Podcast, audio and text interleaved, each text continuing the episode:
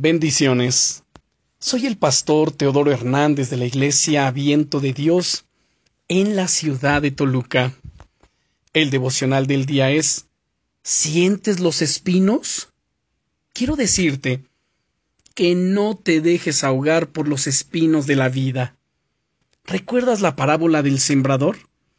El Señor Jesucristo habla acerca de las semillas que lanzaba un sembrador y que caían en diferentes tipos de tierra. En concreto, una parte de esas semillas cayó entre espinos. Esas semillas crecieron, pero las preocupaciones del día a día, los afanes y los motivos económicos ahogaron la planta e hicieron que no diese fruto, que fuese infructuosa. Esto lo puedes leer en el Evangelio de Mateo, capítulo 13 y versículo 22. Amado hermano, Amada hermana, ¿te suena esto? ¿Cuántas veces estamos tan centrados en nuestros problemas, en nuestros quehaceres y proyectos, en, los afanes y ansiedades, que dejamos lo que es verdaderamente importante de lado?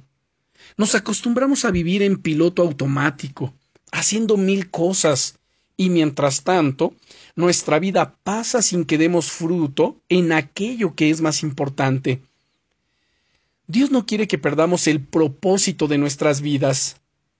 La Biblia, en la segunda carta a Timoteo, capítulo 1 y versículo 7, dice, porque no nos ha dado Dios espíritu de cobardía, sino de poder, de amor y de dominio propio. Él te llama a ser luz en este mundo, a brillar valientemente con su presencia. Él no quiere que vivas una vida insulsa, infructuosa, Dios te da su Espíritu Santo que es un espíritu de poder para ver milagros de parte de Dios y vivir tu vida de manera victoriosa. Es un espíritu de amor para cambiar en amor y bendecir a los que nos rodean. Es un espíritu de dominio propio para no dejarnos llevar por nuestros sentimientos ni emociones, ni por nuestras pasiones carnales, sino hacer lo que Dios nos diga en cada momento. Amado hermano, amada hermana, no te dejes ahogar por los espinos de la vida. Que en medio de tus responsabilidades y de las cosas que tienes que hacer, seas capaz de vivir en esa valentía y claridad que nos da el Espíritu Santo. Disfruta de su victoria en este día. Bendiciones.